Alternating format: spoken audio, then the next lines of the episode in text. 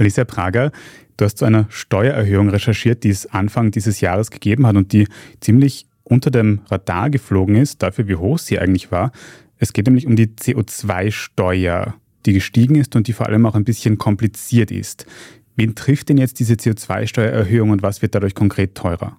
Also der CO2-Preis, der ist mit dem Jahreswechsel von 32,5 Euro auf 45 Euro pro Tonne CO2 gestiegen. Dieser CO2-Preis, der wird direkt von Unternehmen bezahlt, also er wird jetzt nicht direkt auf die Tankrechnung zum Beispiel draufgeschlagen. Jedes Unternehmen, das Kraftstoffe herstellt oder importiert, muss diese CO2-Steuer zahlen. Aber es wird erwartet, dass sie den Preis an Kundinnen und Kunden weitergeben. Und rechnet man diesen Preis zum Beispiel auf Benzin um, dann bedeutet der Anstieg, also zum Jahreswechsel, dass ein Liter Benzin inklusive Mehrwertsteuer um 3,4 Cent mehr kostet als im letzten Jahr. Und insgesamt macht dieser CO2-Preis pro Liter Benzin 12 Cent aus.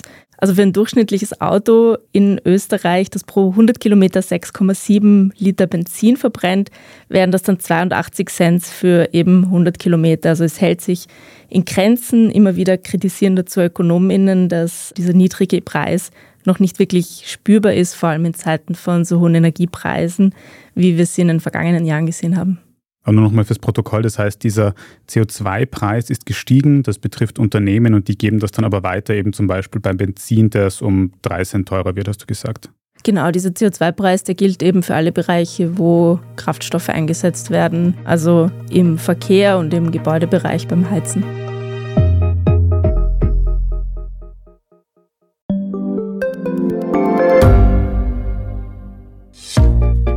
Was unternimmt Österreich eigentlich gegen den Klimawandel?